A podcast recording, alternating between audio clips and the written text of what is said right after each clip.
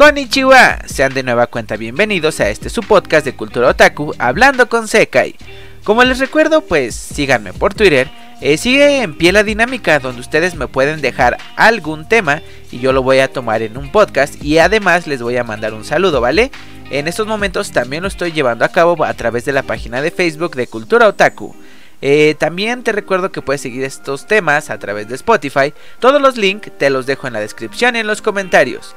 Y bueno, ya vamos directamente a lo que nos interesa. El día de hoy quiero mandarle un saludo y un abrazo a Kyoko de Twitter, eh, quien me pidió un tema y de hecho me lo han pedido bastante, que es hablar sobre los otakus por moda. Eh, así que vamos a hablar sobre esto y ya sabes, ponte tus audífonos y comencemos con el tema del día de hoy. A ver, primero, ¿qué son los otakus por moda? Eh, Actualmente la verdad es que la cantidad de otakus o gente que consume anime y se autodenomina otaku ha crecido exponencialmente. Entonces, últimamente se considera a otakus por moda, ya sea aquellas personas que antes decían que odiaban el anime, que no les gustaba, inclusive le hacían bullying a los otakus y ahora pues prácticamente son otakus, ¿no? Y muchos de estos iniciando a media pandemia donde pues al no tener otra cosa que hacer empezaron a ver anime y pues ya terminaron convirtiéndose en otakus. Em, bueno, antes de comenzar a dar mi opinión hay que pues hablar un poquito sobre realmente todos somos otakus. Eh, para quienes no lo sepan, el concepto otaku en Japón es un concepto muy mal visto, ya que significa que eres un obsesivo con alguna cosa. Puede ser un otaku de autos, un otaku de idols, un otaku del béisbol, un otaku de anime. Em, todas estas cosas eh, son las que en Japón se denominan como otakus.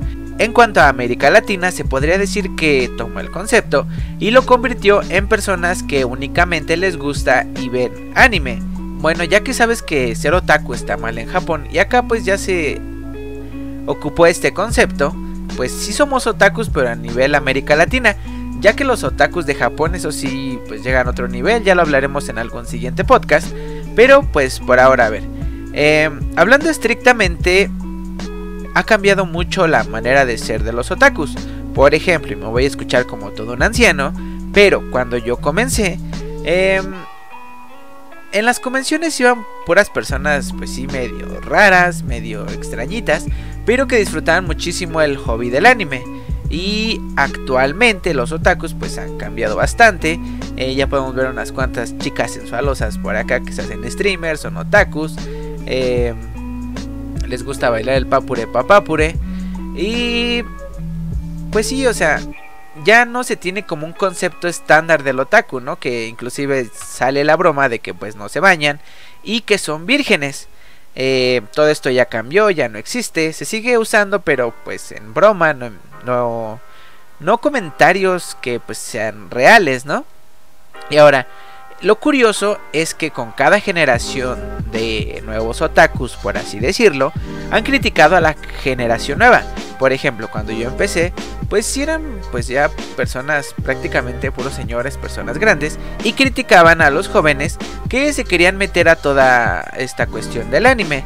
Ya posteriormente pues pasó la siguiente generación y mi generación, por así decirlo, comenzó a criticar a quienes les gustaba Sao, Mirai Nikki, las Yandere, etcétera, etcétera.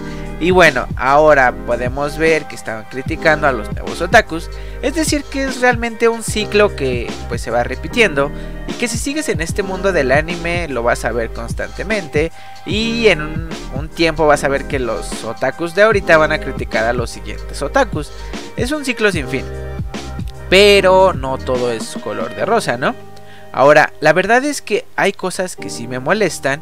Y pues supongo que a muchos de ustedes también, muchos que han vivido estas cosas conmigo, pues también se molestarán por esto. Eh, lo que me molesta mucho es la gente que antes le hacía bullying a los otakus y ahora se consideran otakus. Eh, ¿Por qué? No me refiero por el caso de de bullying normal. Por ejemplo, el chico este que era cosplayer, que ahorita no me acuerdo de su nombre, que recibió muchísimos insultos por su físico, a pesar de que estaba bastante guapo.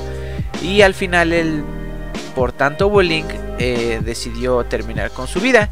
Eh, entonces, molesta que mucha gente que se burló de él en ese tiempo y al punto de llevarlo al suicidio, ahora pues presuman de ser otakus.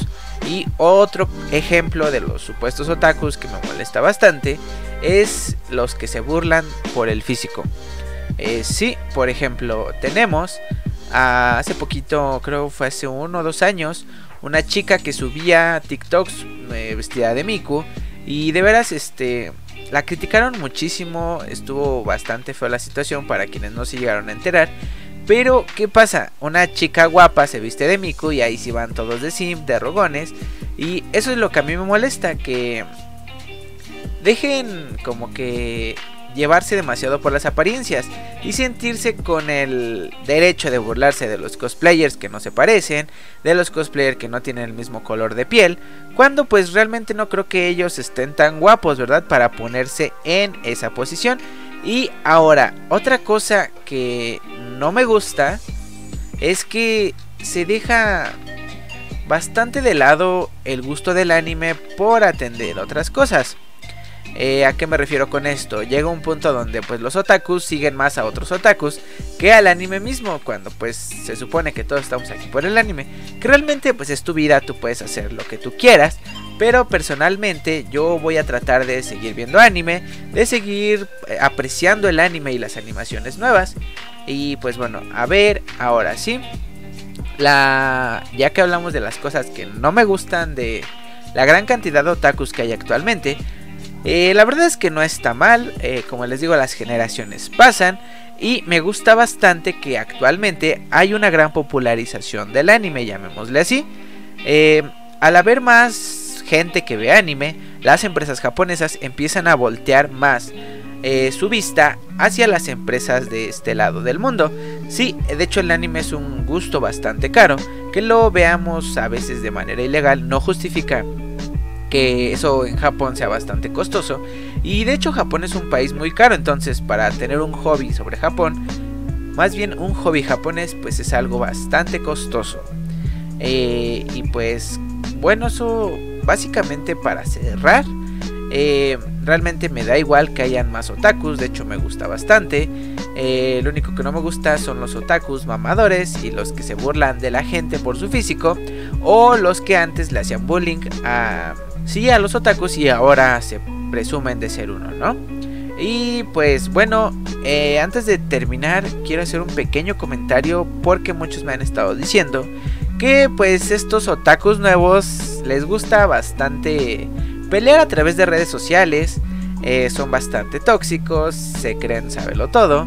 Em, como comentario personal, no les hagan caso a estos niños sin atención en su casa, porque a veces te afecta más de lo que realmente debería.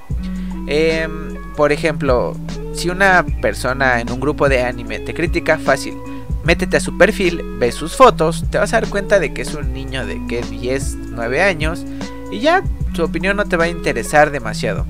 Y pues bueno, creo que esto sería todo por el tema del día de hoy. Cuéntenme ustedes si son otakus actuales, por moda o si ya tienen tiempo, cuántos años llevan viendo anime y a qué generación dirían que pertenecen ustedes. Y pues bueno chicos, esto sería todo por el día de hoy, los quiero mucho. Recuerden también por este video voy a estar hablando sobre los temas y mandando saludos que me dejen en los comentarios. Y pues bueno, ahora sí me despido, cuídense mucho, los amo demasiado, espero que tengan un día excelente y ya saben que yo soy Sekai y nos escuchamos para la próxima. ¡Sayonara!